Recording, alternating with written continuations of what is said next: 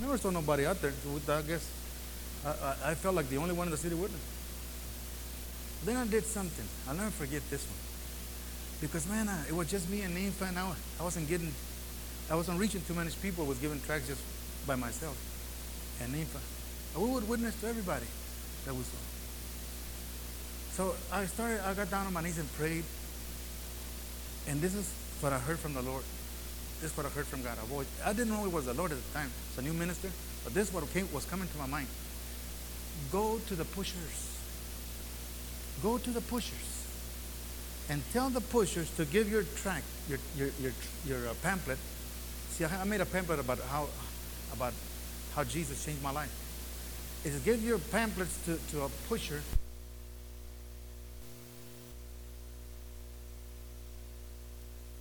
What, so the drug addicts will go, go score from the pushers. The pushers are giving my pamphlet. Now that didn't make no sense to me.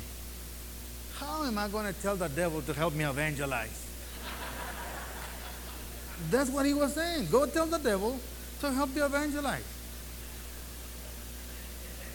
It doesn't make sense, folks. In serving the Lord, you know that He tells you to do things that doesn't make sense. Okay? So I went, took the pamphlets, went to the west side of town. The guy's name is Boogie. I really don't know his real name. I, I just know Boogie. It's like Jita. I would say Jita, Jita. One time I said, What's your name? I've known him for a year. What's your name? I know his name. and, and Boogie, I told Boogie, Boogie. I went on there, he was, he was selling drugs, sitting on a table selling drugs. And, and man, it was a whole thing was wild in that place there. And, and, and, and, and I was just standing there waiting for him. He was selling drugs, waiting for him to finish. And when he finished, I told him, Boogie, would you, would you give out a pamphlet to everybody that comes to score from you? And watch what he said. He says, Freddie, it'd be a privilege to help you. He said, put a stack, put a stack of uh, pamphlets right there on the table. Thank you, Jesus.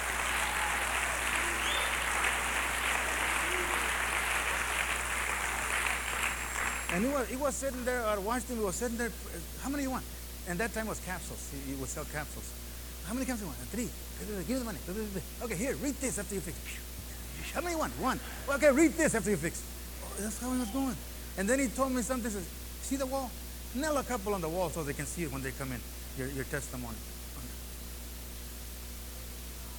Thank you, Jesus. God has called you and I to witness, to be a witness for Jesus, to tell people about Jesus. Bible says, he who, who is wise wins souls.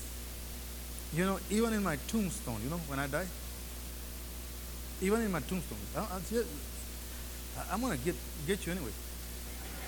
Somehow. If it's not at the, if it's not at, at, at, my funeral, I'll get you in my tombstone. In my tombstone, I told Ninfa, this is what I want in my tombstone. This is what I wanted to say.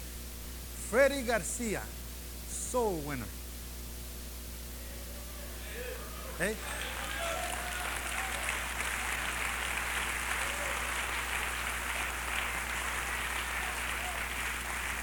And then underneath that, Proverbs 11:30, he who is wise wins souls.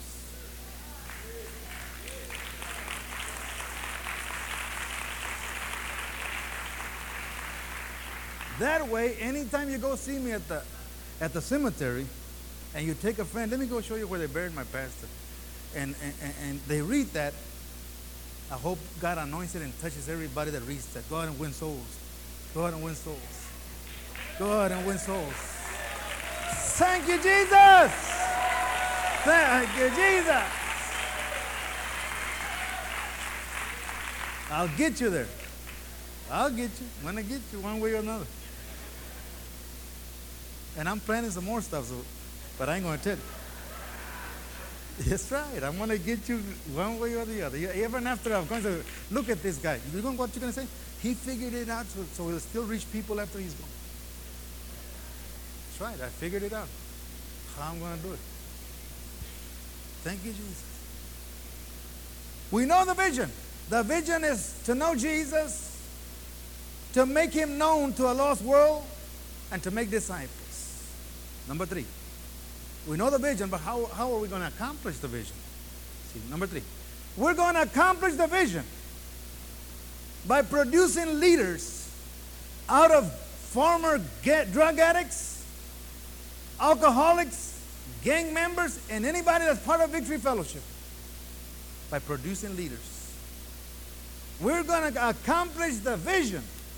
See, you and I have been called to make productive people out of non productive people. That's right. That's what God has called you and I to do to fulfill the vision, to accomplish the vision, to make leaders out of former drug addicts, alcoholics, and gang members. See, a lot of you look up to Juan. You look up to him and you want to preach like him. And man, some of you imitate him. The way he walks and the way he talks and everything. I study But you think that's the way he came in.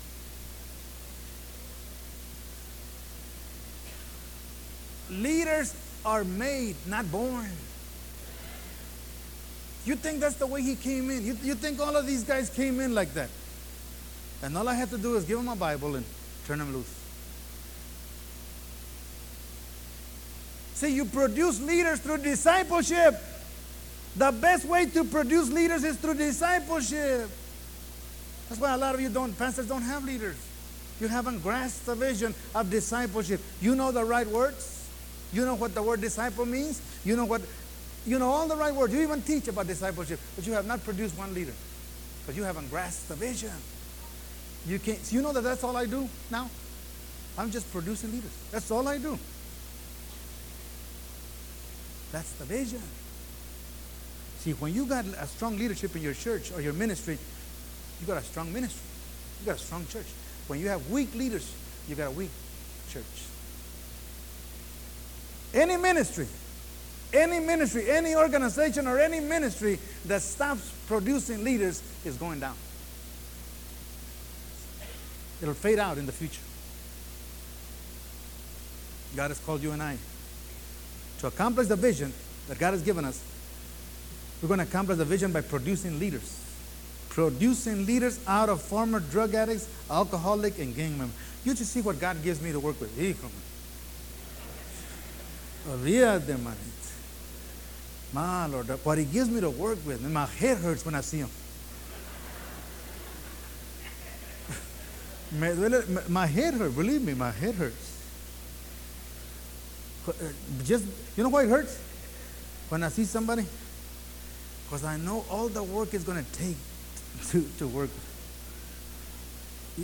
All the hours and my head begins to hurt when I see him. Because they're made, not born. See, a disciple is a student, a, a follower, a learner of Jesus Christ. And in Matthew 28 19, when he says, Go therefore and make disciples of all nations, what he's saying is, Go and make students, followers, and learners of Jesus Christ. That's what he's saying. Make learners of Jesus Christ. See, disciples are made, not born. Leaders are made, not born. You make leaders by discipling them. See, follow up. Follow up is the first step in discipling a newborn Christian. That's the first step. Follow up. That's how you decide. Disciple. Follow up. You know what follow up means? Follow up means caring for the newborn Christian and helping him grow. That's what follow up means. That's what discipleship begins. That's how you disciple a man. You take a man that's saved or a woman that's saved. You take them and you begin to care for that newborn Christian and helping him or her grow. You help them grow. So when a person is a new Christian, when they're new, you know what they need? He needs protection. A new Christian needs protection from unsaved friends from his friends that are not saved. He needs protection from them. See, because they don't have no friends. And right away they want to go back to their old neighborhood, hang out with their, with their friends. He, uh, a new Christian needs protection. He needs to, somebody to disciple him and tell him, no, no, no, you're not strong enough to go back. Don't go back there. Not yet. See, God, God gave me, kept me away from my friends for two years. Two years he kept me away from them. But when I came back, brother, I preached to all of them. All of them, brother. They had drugs, they were selling drugs and pushing all over. It didn't move me. It didn't move me, man. Preach the gospel. And man, it, would it would shock them. They, kind of but a, looked like a mountain, brother, of drugs like that. When I came back. A mountain, you know, like a mountain of, of drugs. And, and, and one of them stood up and one of my best friends, childhood friend, he said, You mean to tell me that it doesn't move you, brother? And I told him, you know how, you know how Jesus did such a great job in me that sometimes I forget I'm a drug addict, brother. That's how perfect he did. Doesn't move me.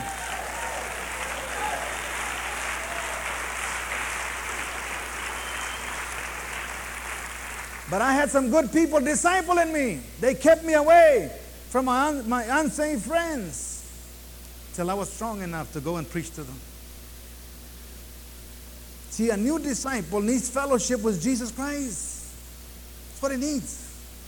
He needs you to teach him how to fellowship with Jesus, how to have a relationship with Jesus. Now, how are you going to teach him if you don't know yourself? A new disciple needs to know how do I fellowship with Jesus? He needs fellowship with Jesus Christ. He needs to be taught the Word of God. He needs for you to teach him. You know how I feel about people that get people saved?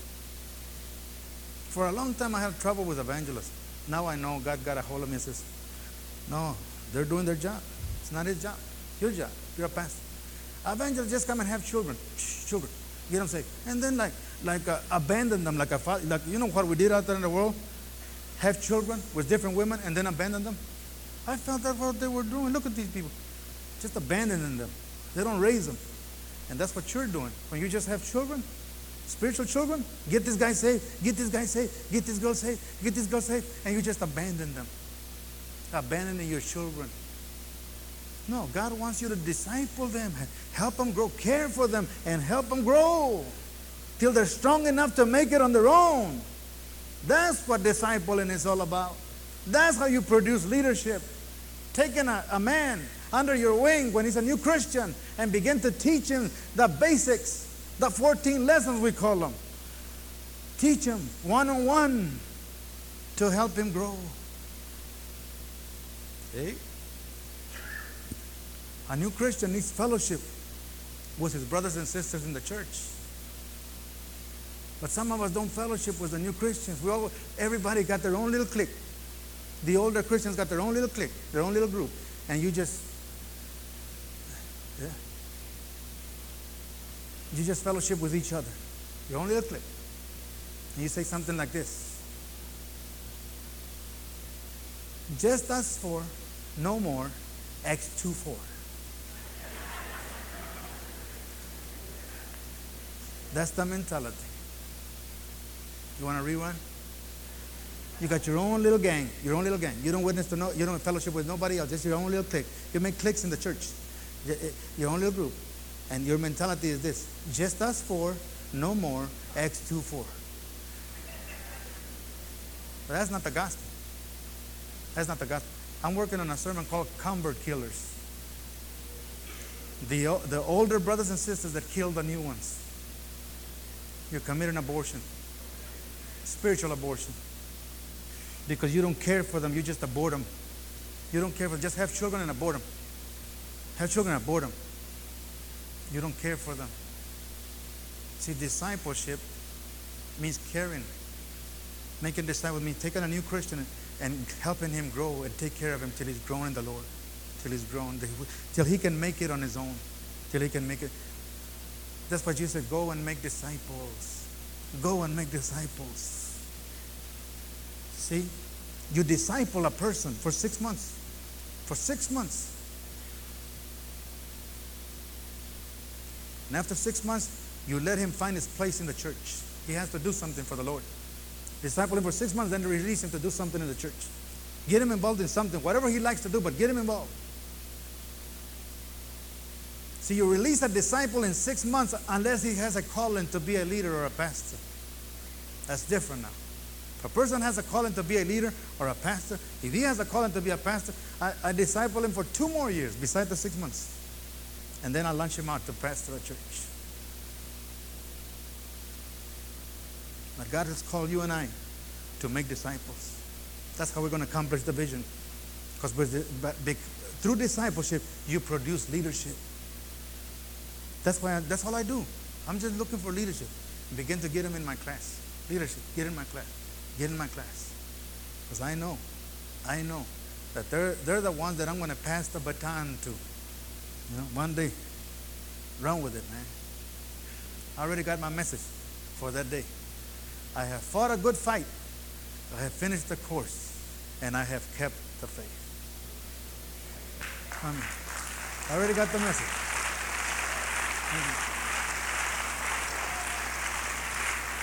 Thank you, Jesus. We got two, three of our leaders. You know where we got, got them? They're coming back. In las Islas Marias. You know what the Islas Marias? Some of you don't know. Let me, let me explain it. It would be Alcatraz in Mexico.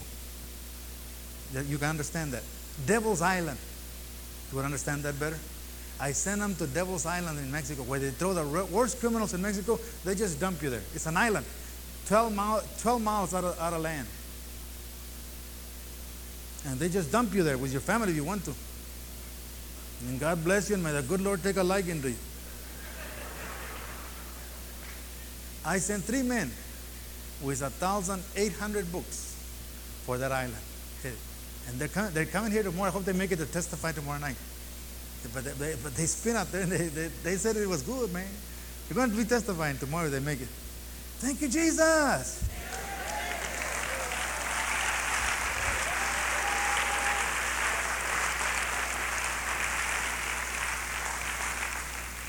I wrote a letter to Fidel Castro in Cuba, and I asked him for three things. I asked him to let me get my book in his country, number one. I asked him to let me dis- distribute it in his country. And I asked him if he would let me establish programs, victory homes in his country. I'm waiting for his answer. Thank you, Jesus. Thank you, Jesus.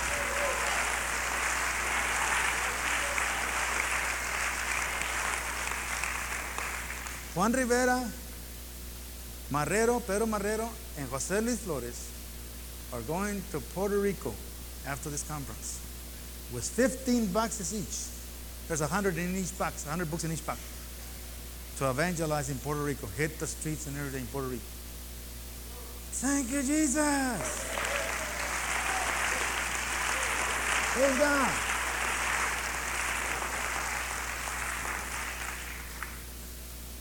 I see myself preaching in Cuba, man. You, Jesus.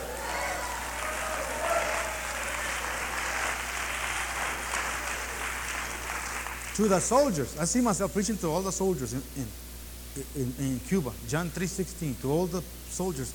If, they, if, if I ever get there, it's going to hit you. But I'm going to, I'm going to, I'm, you know those bullets that they put on there? I'm going to, I'm going to preach like that with all those bullets like they're going to Thank you, Jesus. Hey, thank you, Jesus. Glory!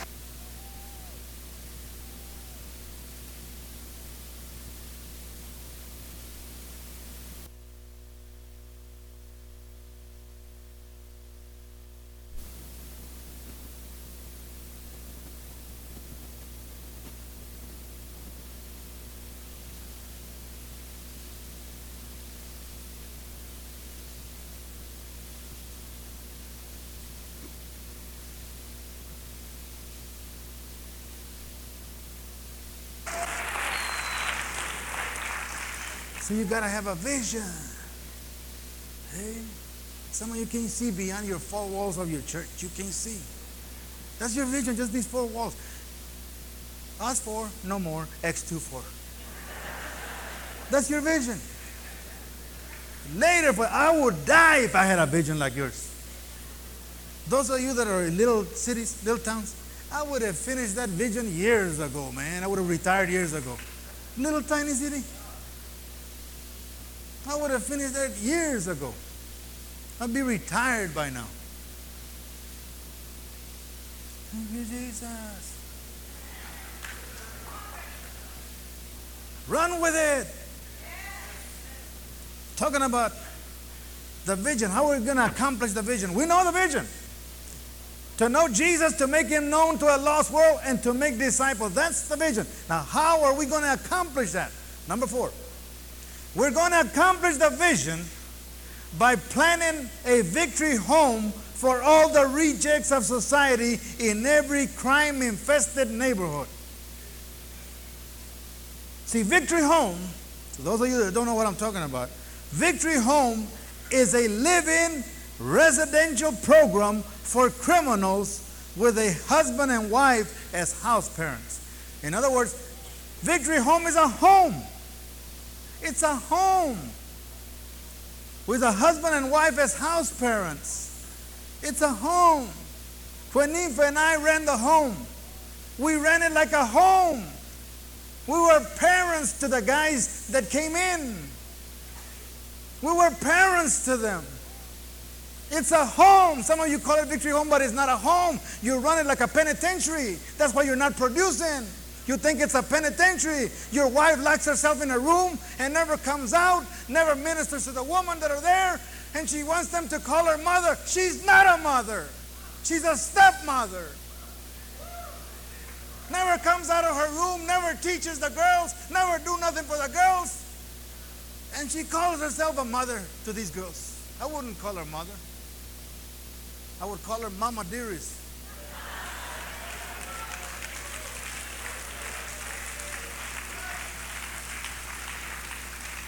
When Ninfa and I ran the home, it was a home. I was a father to the men that came in. Ninfa was a mother to the, the women that came in and the men that came in. She didn't lock herself in a room. She was a mother to these girls. That's why they love her. The, look at the old ones that were there when we were there. They love her because she mothered them. Juan and all these guys, Juan Rivera and Juan Gar, they, I fathered them personally. That's why they're so close to me. I didn't run the home like a, like a cell block in a penitentiary. I was a father to them, man. That's what a home is. A Christian home. That's why we call it victory home. Now, in a home, even in my home now, this is what you're to find in my home. There's love. In a Christian home, there's love, there's authority, there's supervision, and there's discipline. That's what you'll find in a Christian home. That's what you're going to find in my home. That's how I ran the home. There was love, there was authority, there was supervision, there was discipline. People say, man, when you ran the home, that home was man, jumping, man. The anointing was there, strong, ready.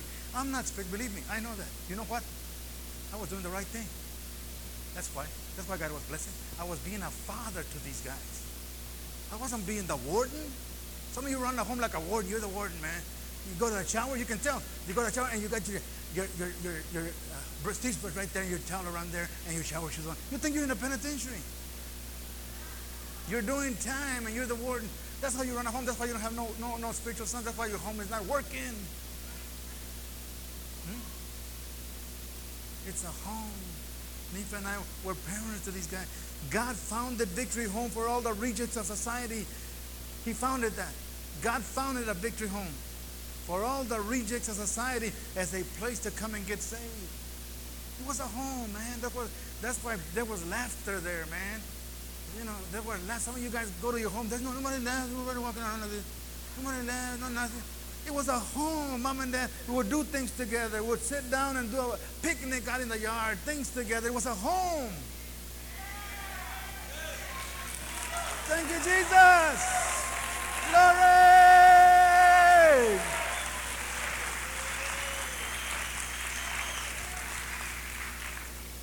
See, the majority of us sitting here, the majority of, of us sitting here tonight, we came from two types of home. We came from a home where it was a prison. That's what the, the kind of home we came from. It was a prison. Everybody went to their cells. They have a TV in every room, and everybody goes to their cell to watch their TV. They never have fellowship or nothing. Everybody's in their cell watching their TV. It's a prison. Everybody going to their cell. That's the kind of home we have. And that's the kind of home we came from. Some of us. Others came from a home where it was a battle zone. Mom and dad and all the family bickering and fighting. That's the kind of home we came from. A prison where everybody goes to their cell with their TV. Everybody got the TV in their own room. Everybody goes to their cell and don't come out till supper. And then they go back to their cell, come out till morning breakfast, go back to their cells. So we come from homes like that. The family never doing nothing together. Some of us come from home where it's a battleground. Everybody fighting, every man for himself. We, we never knew what a Christian home was. We never knew. And then you come to Victory Home and it's supposed to be a Christian home. It's supposed to be a Christian home. And the people, the parents that are supposed to be house parents, they're running it like a prison. That's why you're never produce. It wasn't Freddie. Was, I'm not special in the eyes of God. And the home that I ran was producing. It was I was doing the right thing. What God called me to do to father these men, to be a father to these men. He called Ninfa to be a mother to these men. And God anointed us, and the Holy Ghost was moving. And what He did in my life, He can do it in yours. If you stop running your home, your victory home, you start running like a prison, man. And run it like a Christian home. Amen or oh me? See, Victory Home was founded. Victory Home was founded so all the rejects of society could come and get saved and start their new life in a Christian home. They never had a Christian home, and God made a home. God opened up, God founded Victory Home so people from the streets that never knew what a Christian home was would come to this home and learn, get saved, and learn how to live as a Christian in a Christian home. That's why he established Victory Home. You guys have made it a prison, man, a warden running the home. Huh? And your demon possessed wife is, I don't know what Mama Dearest. And you're scared to confront her. That's why she won't come out of her room and minister to the girls. Then you wonder why you're not producing. And then she wants the girls in the program, by the grace of God, they're getting saved, to call her mama. I wouldn't call her mama. God won't permit to let me call her what I want to call her.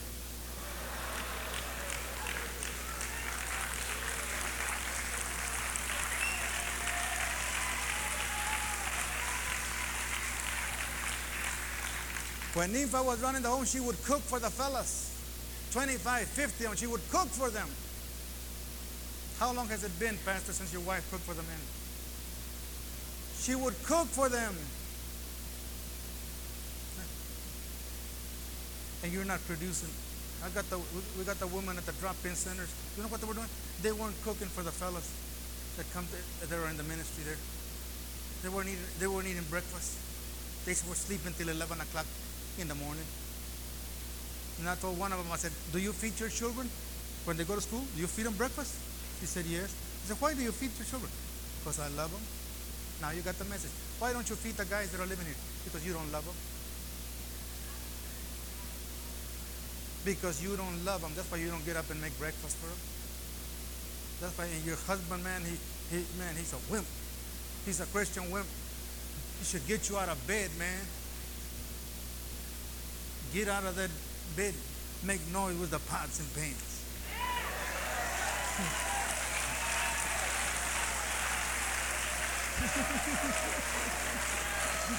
Got it. I knew that would wake you up. How many remember when we would let the good times roll? Thank you, Jesus. See, that's what Victory Home was founded. Man, it was a home where guys that never knew what a Christian home was would find a home, and that's what that's what made me a believer. When I went to Teen Challenge, home. It was a home. And I never saw a home like that. I didn't come from a home like that, and it blew me away. When you stop running your home like a prison, like a warden, and like Mama Dearest, you're going to see an anointing come over your ministry, man.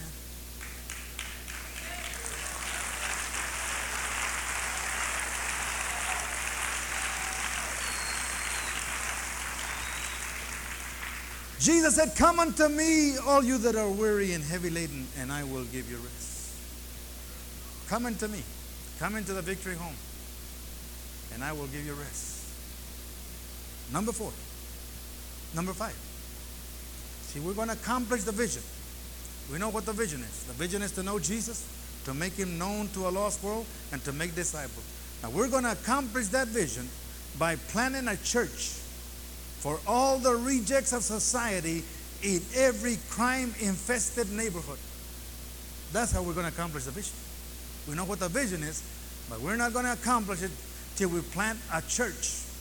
A church for all the rejects of society in every crime infested neighborhood. Jesus said in Matthew 16 18, Upon this rock I will build my church. Jesus is the rock. And he said, Upon this rock I will build my church, and the gates of hell shall not overpower it. You know, I started in Victory Home, running a home for drug addicts. And that's all I wanted. Believe me, that's all I wanted. That's all I wanted. God was dropping the vision slowly. Slowly. He didn't give it all. Dropping the vision. How, we're gonna, how I was going to accomplish the vision. He dropped it slowly. That's all I wanted. I wanted the drug addict to get saved in my home and then, okay, go. Anywhere you want to go. Like they did it with me. You know, go. Where? I don't know. Just go. And that's what I tried to do. I, I tried to do, and, and, and, and God began to call me to pastor the church. I didn't want to pastor a church. I, man, I, I felt so awkward being called pastor. See, I was too rugged. I'm, I'm mellowed out a little bit now. See? But at that time, when I was a new Christian, I wasn't responsible for what I did, man. See? Very rugged, John the Baptist style. John the Baptist. A generation of vipers and things like that, you know. Seriously. Walk into City Hall or something, your generation of vipers. I rebuke your devil and things like that, you know. Eh?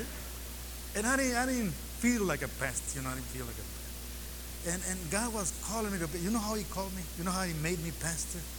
Because I, I was rejecting that calling. I said, no, I don't want to be a pastor. Victory Temple was founded because our, the drug addicts were, were bumming from church to church. I kept telling them, go to the, go get it, get, become a member of a church, anyone you like, but be a member. So I was trying to get rid of them. And they began to bomb, bumming around from church to church. They wouldn't become a member of no church. And I then began, I began to, you know, try to find out why. And I would ask them, why don't you become a member, man? I told you to become a member of some church. And they would say something like this. They don't accept us there, Freddie. Because of our tattoos. They look down on us because of our tattoos and our vocabulary because we speak, we, say, we speak words, words in slang. Ese, vato, chale. And we speak those words and they look down on us, man. They don't accept us. We're second class Christians in their churches. They never give us a position of authority. They want us as flunkies because we have tattoos in our arms and our vocabulary, and they just use us as flunkies. They never want us as leaders. They wouldn't become a member. And I, I told Ninfa, we're going to have to pastor a church.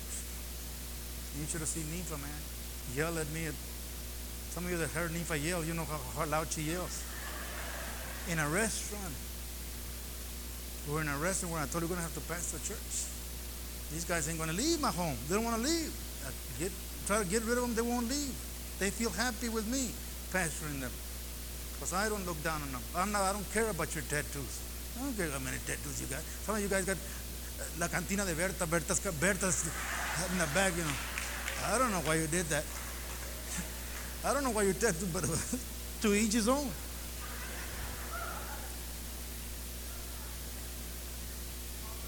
That's why I felt, you know, you know, I cared about my children, my spiritual children that were getting saved, and they weren't accepted in the organized church.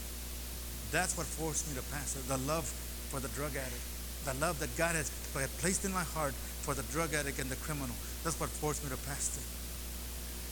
Let me tell you something. Those of you that have tattoos or have a vocabulary like, like I do, I, I can't, you know, I've been saved 29 years. I, can, I still can't get rid of it in 29 years. And those people wanted me to change like that. Let me tell you something about you guys that have still have a trouble with your vocabulary and tattoos. God has a very special place in his heart for all the rejects of society.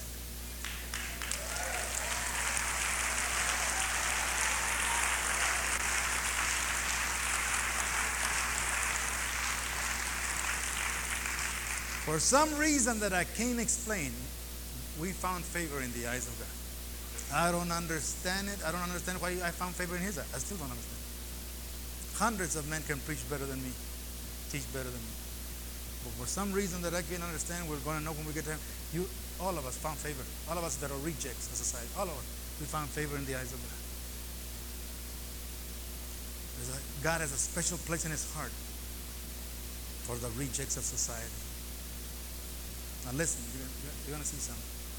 Listen to this. Matthew 10 29 says, watch this. Matthew 10 29 says, Are not two sparrows sold for a penny? And yet not one of them will fall to the ground apart from your Father. See, there's a message in sparrows. You know what a sparrow is? Those birds? It's a message there that I had never seen before. One day I saw it. See? Jesus said in Matthew 10 29, Are not two sparrows sold for a penny, and yet not one of them will fall to the ground apart from your Father? Now, watch. Watch what he's saying. See, sparrows, sparrows are the most common and plain of all birds. They're common and plain of all birds. See, the, the, the sparrows are as common as mud. See, you see mud everywhere. See, sparrows are not rare birds. They're everywhere. They're common and they're, they're everywhere. They're not rare. Have you ever noticed that nobody has a sparrow for a pet? I've never walked into a home where the, where the lady says, Look at my sparrow. Nobody has a sparrow for a pet. You know why? They're too common, they're everywhere. That's why they don't have sparrows for pet. They don't value them because they're too common. They're everywhere. Now watch what Jesus is saying. Jesus said in Matthew 10 29, He said, are not two sparrows sold for a penny? Watch what he's saying. Are not two sparrows sold for a penny?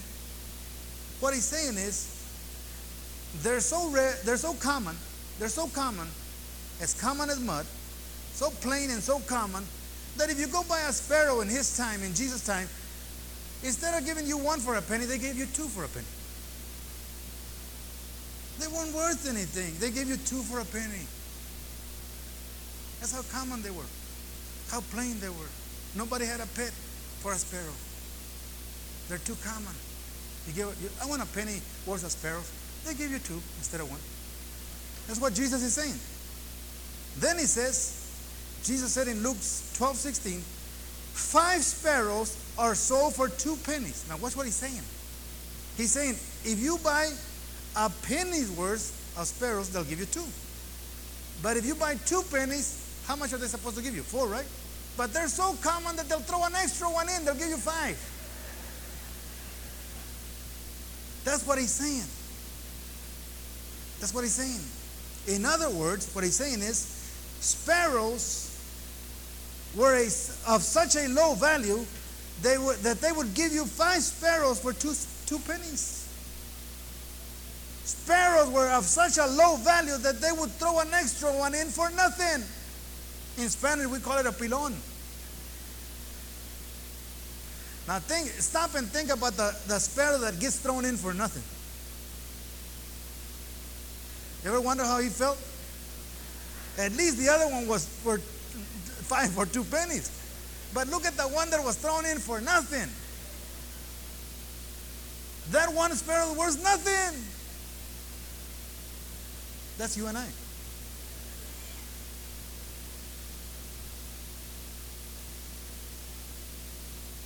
Some people, when they look at you and I, all they can see is a sparrow. All they can see is a sparrow. We're common people, plain. We're not rare. We're all over. There's too many of us. We're all over the place. And when some people look at you, the all they can see is a sparrow. How many of you have ever felt like that? That people look at you and give you the impression that you're a sparrow, that you're worth nothing. Anybody ever went through that? See, the world looks at the drug addict, as the alcoholic, as the criminal, as the prostitute, as the gang member, as worthless. We are the sparrows of this world. You and I are the sparrows of this world. We're considered worthless, too plain, too common. There's a bunch of us all over America. Nobody wants us for a pet.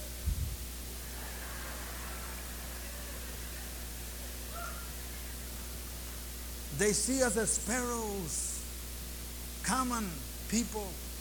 They're just sparrows. They don't have a degree. They don't have no degree. Hmm? They have no education. They're elementary kickouts. They look at you and they see a sparrow. Something that's common all over America, all over the, all over the world. Just a common person. But let me tell you something that Jesus values sparrows.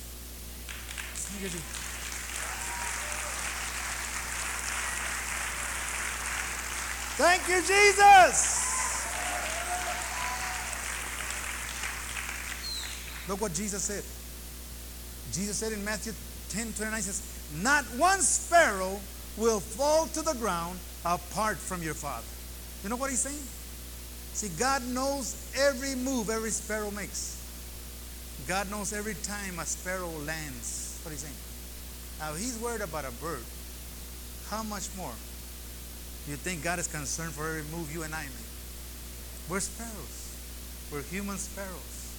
If he's con- he's, he, he says, not one sparrow will fall to the ground apart from your father. Not what your father knows every move you make. Every sparrow, every, every move every sparrow makes. Scripture says in Luke 12, 6, Are not five sparrows sold for two pennies? And yet not one of them is forgotten by God. What he's saying is that even the sparrow that was counted as worthless, that was thrown in, is not forgotten in God's sight. Even the one that was given extra one, not even him is forgotten by God. There's not one born again Christian here tonight I don't care you got tattoos or whatever you got, or your vocabulary is slang. There's not one sparrow born again Christian here tonight that will be forgotten by God. That's what he's saying. Now, listen to me, folks. Tomorrow morning, you're going to get up in the morning to shave. You girls to fix your hair. Huh? You're going to get up in the morning, you guys, to shave or when you look your, at yourself in the mirror, okay? When you look at the mirror, you're going to see a sparrow. You're a sparrow. When you girls begin to fix your hair in the morning, look and fix your face, put your face on.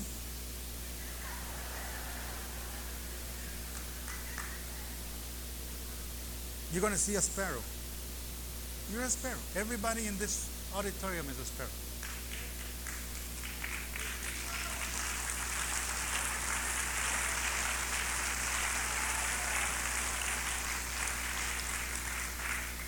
You look in the mirror, every time you look at yourself in the mirror, I'm talking to the men and the women, you're seeing a sparrow. God has a special place for sparrow. You're a sparrow. You're not a canary. See, some of you think you're better than others. Right? And you think, I'm not a sparrow. I got a bachelor's degree. See, you think you're a canary. You're a sparrow. Some of you think you're a peacock. You're a sparrow. When you look in the mirror, you're looking at a sparrow. Try.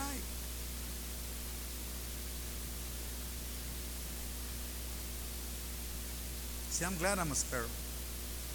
You know why? Because it pleases God to use sparrows for his honor and glory. It pleases him.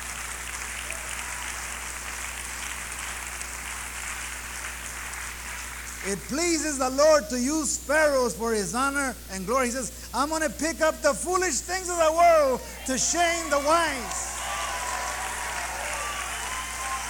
Yay! That's why he took me all the way to the, to the White House. so I could tell the ones that think they're canaries that Jesus is the answer. Thank you, Jesus. Thank you, Jesus. Praise the Lord. A sparrow went to the White House. Thank you, Jesus. See, God has a purpose for sparrows. God wants to use the sparrows. You know the reason for Victory Temple Church? The reason Victory Temple was founded in San Antonio, Texas was because pastors in San Antonio didn't want sparrows in their churches. That's right. When I first started this ministry, I would send them to different churches. They would come back. They look down on us, Freddie. Hey? They won't accept us, Freddie. You want us to become members in their churches, and they won't accept us. You know what they would tell them? Drug addict would come to their churches. You know what they would say? Send them to Freddie. Send the sparrows to Freddie. Every drug addict that, that came to their churches, send them to Freddie. They still do it today. Not as much, but they still do it today. What they were saying is, what they were saying to these men that went to their churches is, there's no room for sparrows in our church.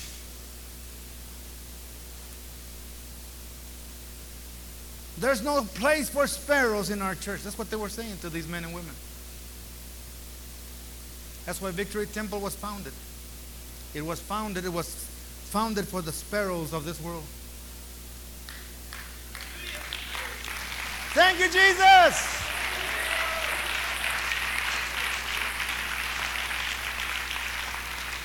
You pastors that are here tonight, that's why your church was founded. You don't know because you haven't seen the vision, but that's why it was founded for the sparrows of this world.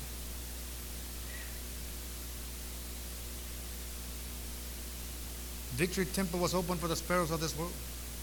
See, the sparrows, any sparrow in San Antonio is welcome to Victory Temple.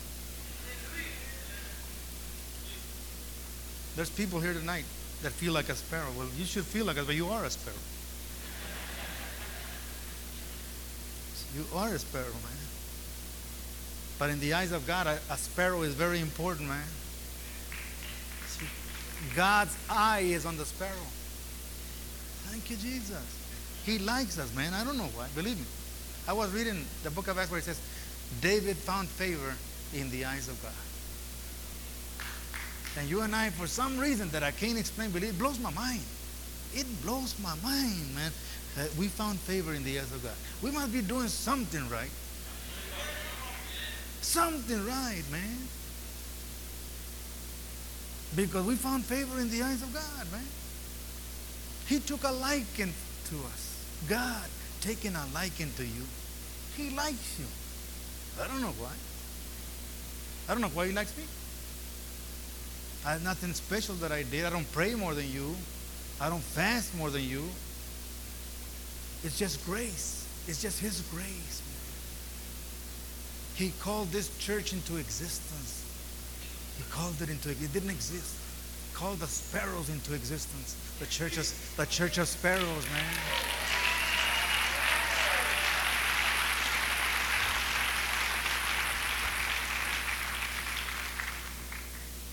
See, the vision of Victory Fellowship is to know Jesus, to make Jesus known to a lost world, and to make disciples. That's the vision. I have given you the big picture of the vision, the overall vision. That's what I gave you now. Now, listen to me. That's the big picture of the vision, the big overall picture of the vision. Now,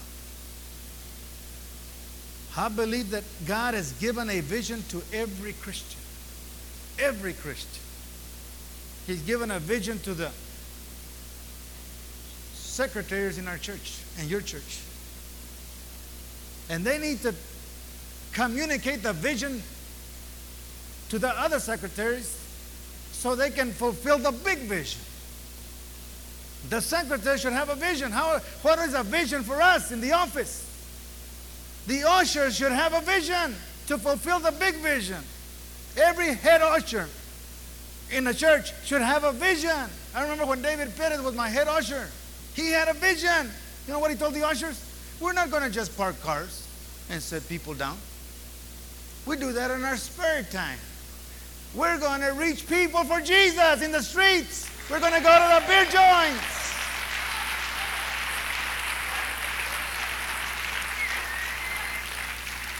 Setting people down on Wednesdays and Sundays, that's on our spare time. We're not just, oh, what do you do? I just set people down and take care of the cars. That's not a vision, that's a television. You gotta, you, the head usher should have a vision. We set people down and we, we, we park cars, but man, we reach people in the parking lot. When they get off the cars, I go over and ask, Are you safe? No. Kneel down. Before they even enter the church.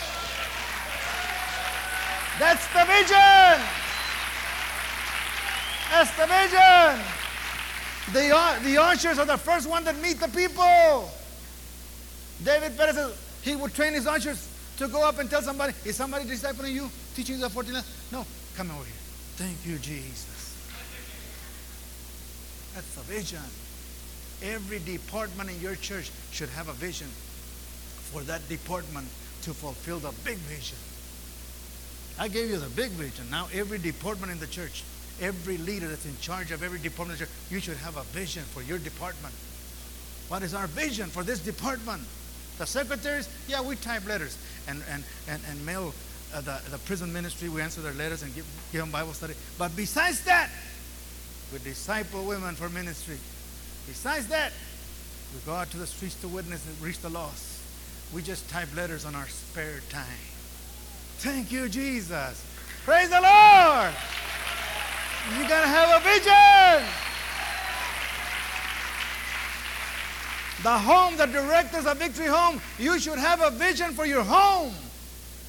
What are you trying to do with those guys? Just have them there in their cells like a warden? You should have a vision. You're going to produce leaders. You're going to produce leaders. You got them. You got a captive audience, and you're going to disciple them to produce leaders. You got a vision for the home. You're going to teach them how to evangelize to reach the lost. You got a vision, and you got to share the vision with your men there for the home. Every Christian, God has given every Christian a vision. See, when God gives you a vision, He will give you directions and a call to do something specific. I don't know what it is. I don't know what vision He has given you, but He's given everybody a vision to do something in the local church to fulfill the big vision. It may be a vision of ministry to the needy. I don't know what it is, the vision that he's giving. Maybe to minister to the needy, people that are that are needed, the needy, the, the, the needy. It may be a vision of teaching the Word of God, the 12 lessons or the impartation lessons. It may be a, a, a vision of ministry to the street people. It may be a vision of caring for and training little children, the Royal Rangers. I don't know what vision, but He's giving you every Christian a vision. And it's here tonight. Some of you know what I'm talking about. Now, watch this. You got to see this. I don't want you to turn because you guys will take three days. Especially you guys that don't know your Bible, you always want to look for the scripture and you're the one that take three days to find it. Just listen to what I'm saying. It's in Habakkuk 2.2. Now watch, this is a killer. God gave Habakkuk a vision. He gave Habakkuk a vision, and he says, he, he, God says to Habakkuk, He says, write the vision, write the vision, and make it plain upon tablets, that he may run that readeth it. Now, watch what he's telling him. He said, Write the vision, write it. See, they would write it in scrolls. They would write it in scrolls. He Said, write it down and make it plain, make it clear, make it simple. So anybody that, can, that reads it can see it. So the simplest person in your church can see the vision. That's what he's telling him. Write the vision, God tells Habakkuk, write the vision and make it plain upon tables, upon scrolls. Make it, make it plain. Okay? That he may run that readeth it. See, and in Habakkuk's time, they didn't have no television or telephones or nothing. So what they did, when somebody got a vision, they would write it down on a scroll. And they had runners that would run to other towns and put the scroll in City Hall or, or around the main plaza there. So people could read it. And that's what he's saying.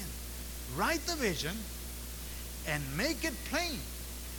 I mean, keep it simple. Make it plain. Now watch. That he may run who readeth it. That whoever reads it, reads it may run with it. Run with the vision. That's what I'm doing today. I'm making it simple that he that can grasp it may run with it. Now watch. Watch what he says. I'm going to read it again, then I'm going to explain it so you can see what he's saying. He says, Write the vision and make it plain upon tables that he may run that readeth it. Now watch what he says. It doesn't say for the one that got the vision to run with it. The one that got, got the vision. It says the one that readeth the vision run with it. That's something. Doesn't say for the one that got the vision to run with it. It says the one that sees it. It becomes your vision. If you see it tonight, tonight, if you see it, I just wrote it down. God just wrote it down in your hearts. If you can see it, run with it. It's your vision now. It's not mine, it's yours. He that readeth it may run with it. Run with it. Whatever God has called you to do, run with it. Go ahead and.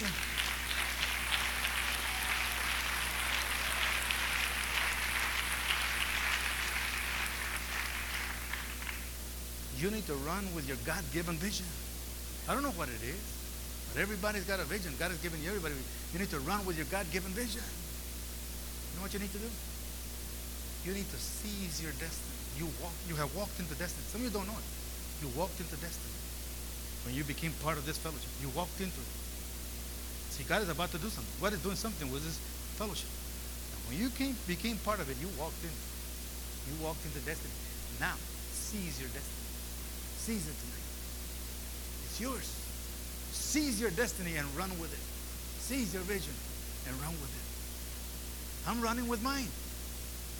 I'm not only hitting San Antonio, all these things, I'm hitting nations, man. I'm running. You have to worry about me. He said, well, you should run too, but I'm running with it. Don't worry about me. Thank you, Jesus. Let me read it again.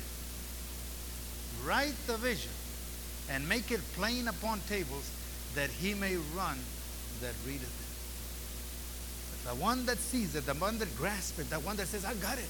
I got it. I know what God wants me to do. He wants me to work with the children's church. He wants me to work with the Royal Rangers. He wants me to, I know what he wants me to do. He wants me to work with the street people. I know what he wants me to do. He wants me to teach the 14 letters. Run with it. Seize your destiny. Seize it.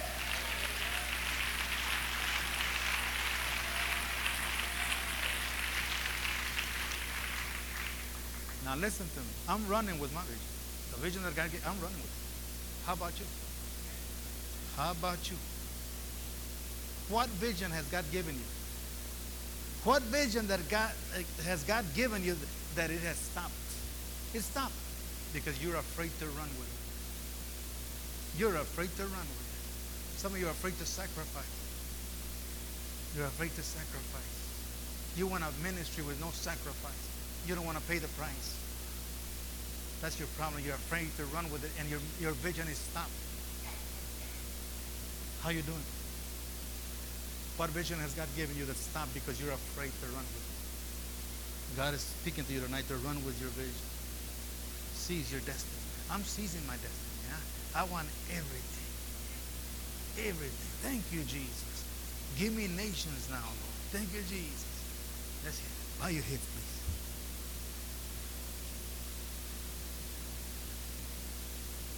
listen to the altar call that I'm going to make. I believe that God has given every person that is here tonight a vision in your local church. Giving you a vision to work with the children, to work as an usher, to, to work with the street people, to work with the needy, to work with the Royal Rangers. I don't know what He's given you. But every person that's here tonight has a God given vision. And some of you are not running with it. Some of you started to run with it, but you stopped. You're afraid to run with it.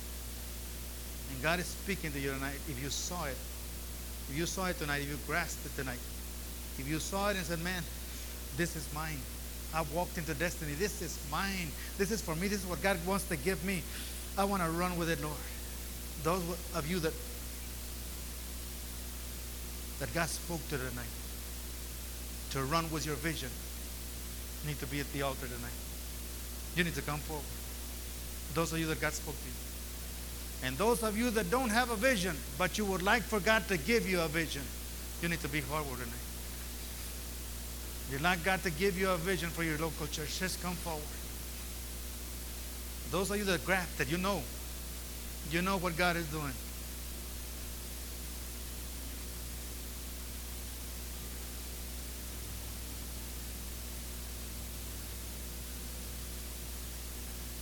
Anybody else? Thank you, Jesus. There's no room there. Just kneel right where you're at. Thank you, Jesus. Just kneel right there where you're at. I'm going to pray in Spanish. Those of you that are kneeling down. I'm going to pray in Spanish, and then you, after I pray, you, those of you that kneel down, just talk to Jesus. Padre, en el nombre de Cristo Jesús, en el nombre de Cristo, revienta las cadenas, Padre. Revienta las cadenas de pecado.